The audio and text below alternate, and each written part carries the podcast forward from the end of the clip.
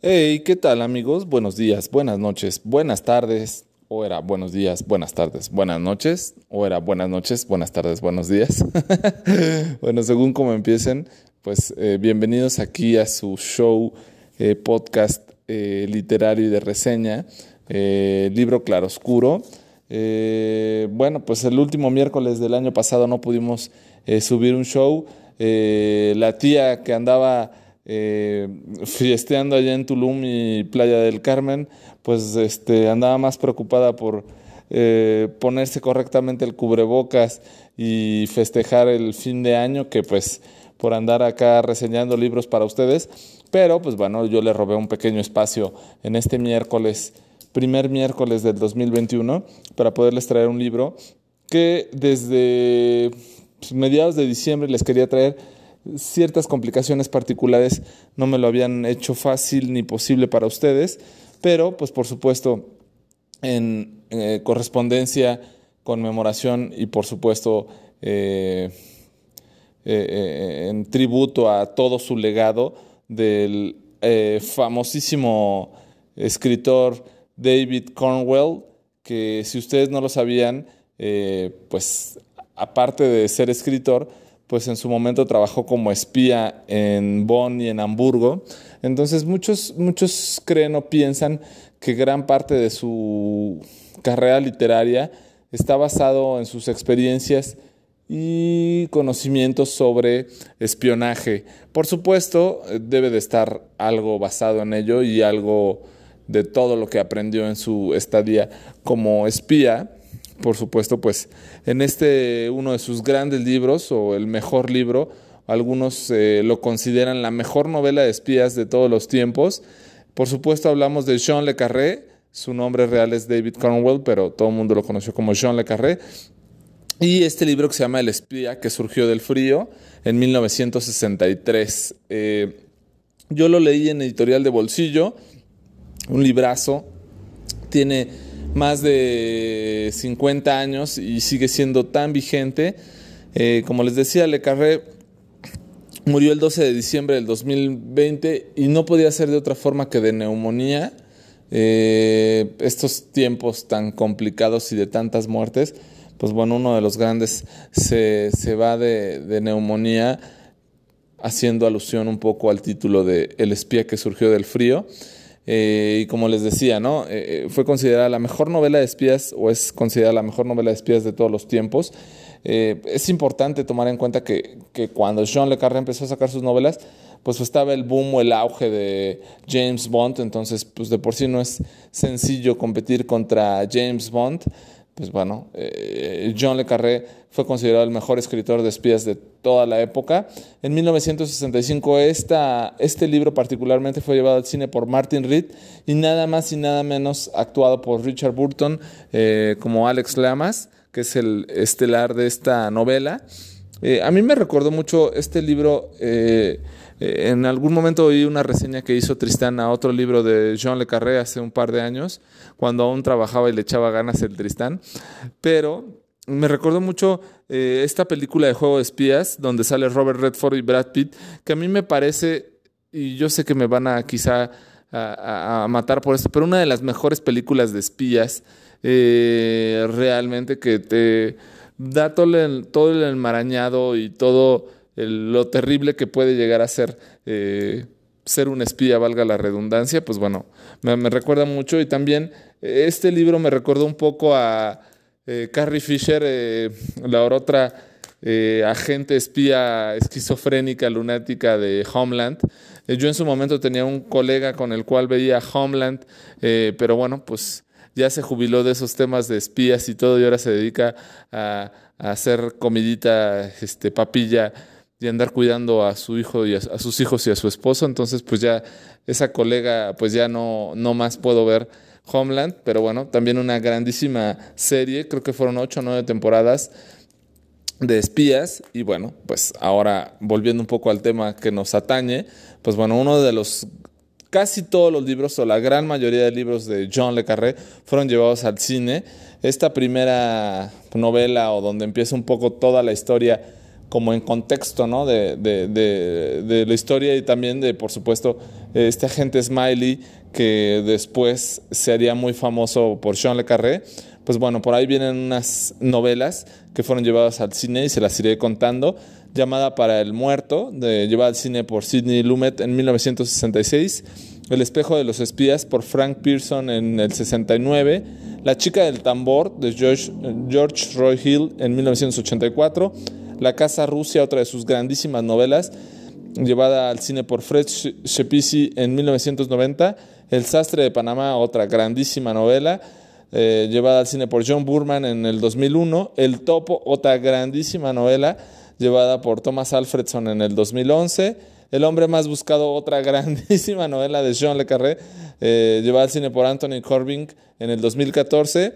Eh, un traidor como los nuestros, llevada al cine por Susan White en el 2016. Entonces, eh, pueden ver que Jean Le Carré y su prolífica calidad literaria se hizo presente en todo este tema de espías. Entonces, si a ustedes les impacta y les gusta mucho todos los temas de espionaje, eh, el MI6 y todo esto que en su momento glamorosamente hizo ver James Bond, siempre vale la pena meterse un poquito más y este autor, a mi parecer, pues bueno, toca de un trasfondo y con un peso completo y conocimiento mayor este tema del espionaje, ¿no?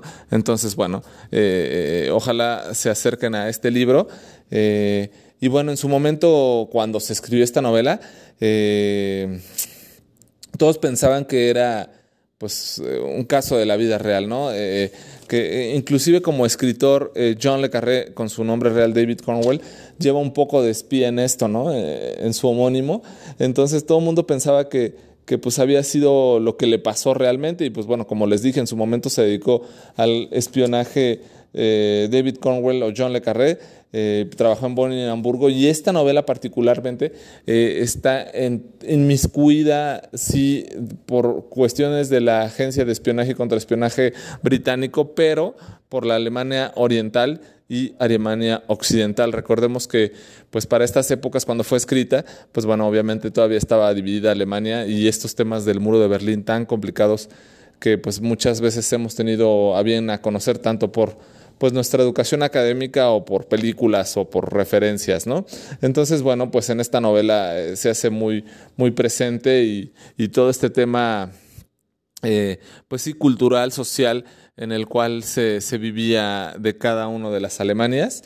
Y bueno, pues todo empieza un poquito eh, en la muerte de, se habían estado pues capturando o suicidando, no más bien matando a todos los espías británicos eh, y bueno, la muerte de uno de los últimos, este, casualmente entre las dos Alemanias en la frontera, al pasar la frontera, pues como que prende las alertas en el servicio británico y pues Alex Lamas ya no había tenido pues mucha actividad últimamente, ya un espía maduro, pues le mandan una última misión en la cual pues realmente no estaba muy conforme con querer cumplir eh, y bueno, pues entonces Alex Lamas era el responsable de la inteligencia en la Alemania Oriental.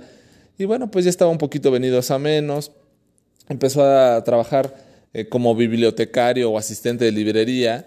Eh, y bueno, se acaba enamorando de una chica llamada Liz. Esta chica llamada Liz pertenece al partido, por supuesto, socialista, como sabemos, de, parte de la Alemania oriental, ¿no? Entonces, eh, como que él estaba en, pues bueno, él finalmente, pues era británico, ¿no? No estaba a favor ni en contra, pero eh, pues no, no, tenía mucho agrado, mucho eh, apoyo en este tema con Liz, pero bueno, él, finalmente era su pareja. y bueno, intenta pasar desapercibido de la mejor forma para poder vengar a sus compañeros, pero pues bueno, se meten ciertos problemas, el alcoholismo, en algún momento pues deja de ir a trabajar, Liz lo va a encontrar a su casa y está pues todo este pues golpeado, lastimado, dañado, Liz lo cuida, se porta como un amor, un encanto de persona con él y él acaba diciéndole, pues sabes que esta es la última vez que nos vemos. Eh, casualmente se queda sin dinero y le acaba pidiendo al tendero de, de su barrio y pues este tendero no le presta dinero, pues acaban teniendo una gran pelea. por lo cual Alex es lleva, encarcelado. cuando está en la cárcel, pues le dice a Liz que no se pueden volver a contactar. Se aleja, Liz tiene ciertos favores o ciertos contactos con la agencia de espionaje, la cual le hace llegar una cantidad, le paga los inconvenientes al tendero con el cual tuvo su pelea Alex Lamas.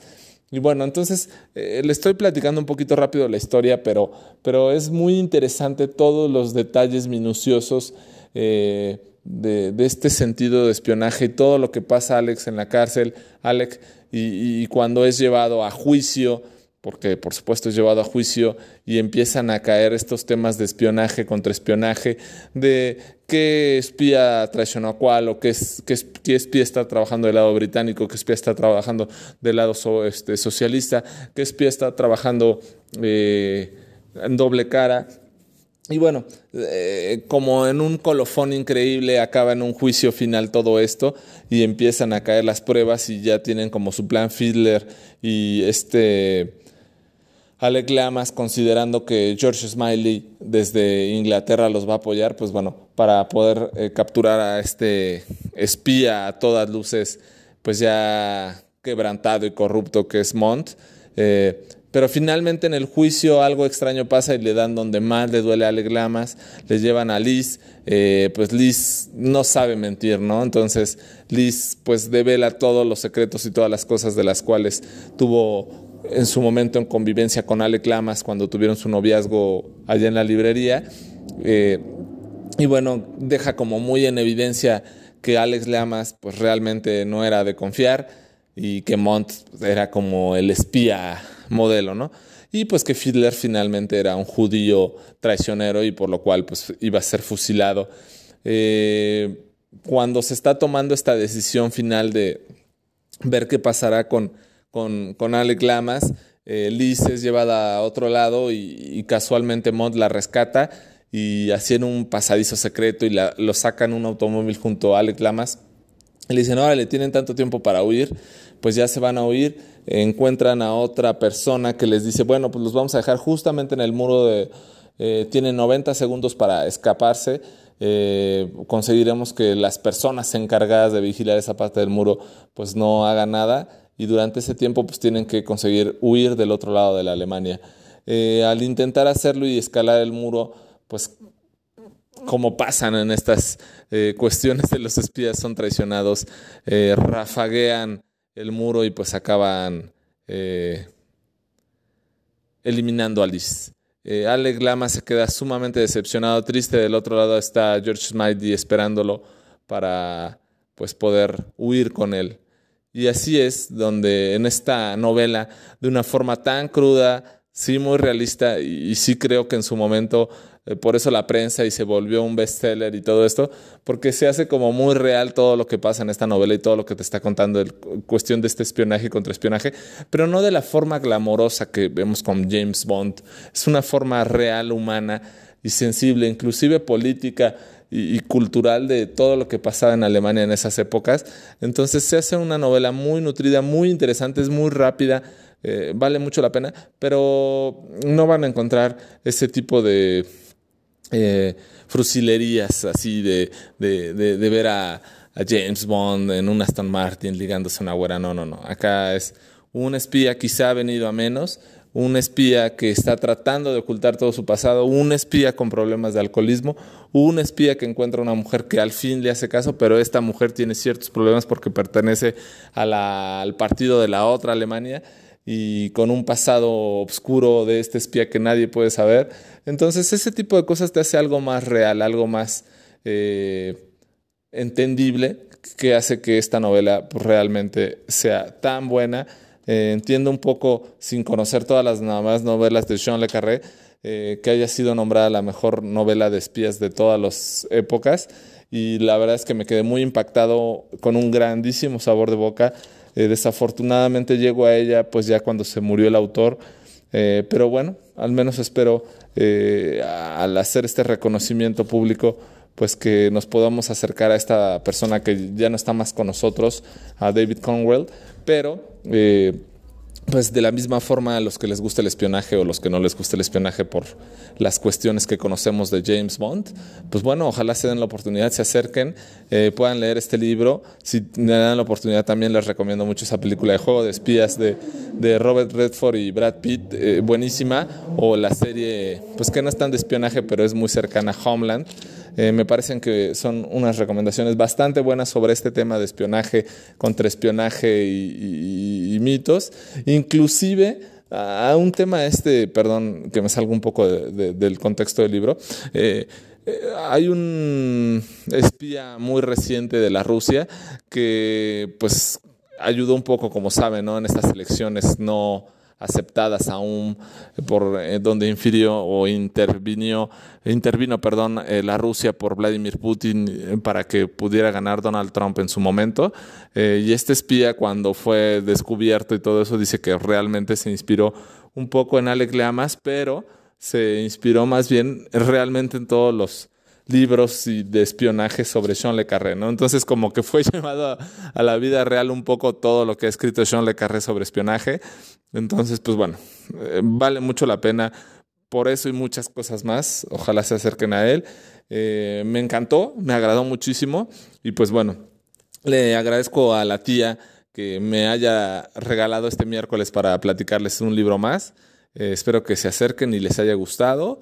Yo soy Pavel, esto es Libro Claroscuro y buenos días, buenas tardes, buenas noches. Por favor, tápense porque, como le pasó a Alec Leamas, eh, este espía surgió del frío, pero nosotros eh, no nos beneficia para nada el frío. Hasta luego.